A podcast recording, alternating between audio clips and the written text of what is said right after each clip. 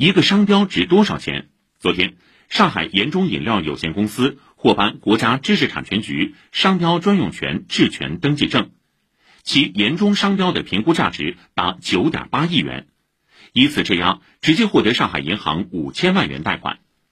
这也是上海历年来知识产权质押融资评估金额最高、放贷金额最高、纯商标质押融资金额最高的一单。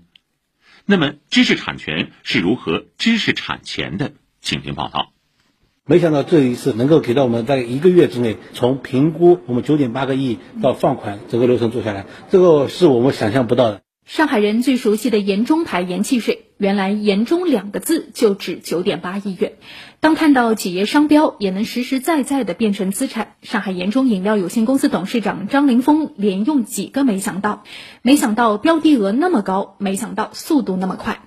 企业没想到的背后是宝山区市场监管局用专业为他们提前想到。知识产权科科长陈辉告诉记者，他其实源于一次为全区企业做的宣传培训。从知识产权运营的这么一个角度来讲呢，他这个商标目前属于闲置。我们和那个企业一谈呢，他恍然大悟啊，从来没想到过商标人搞钱啊，通俗点能够获得贷款。我说你就按照这个路子去走。很快，市场监管部门为企业联系到上海银行，为双方牵线搭桥，在市知识产权局的支持下，委托专业机构进行评估和认定。张凌峰说：“这笔钱他们打算用来再买一套进口的易拉罐生产线，一年产量可以再增加两千多万箱。本来靠我们自己来做的话，有可能只是一步一个小台阶，这样一点点往上走。但是有这笔资金进来，我觉得，哎，本来以前做三年的计划，有可能我在两年内、一年内我都能做一个完成。”企业拿到的是真金白银，而在市知识产权局发展促进处处长孔元忠看来，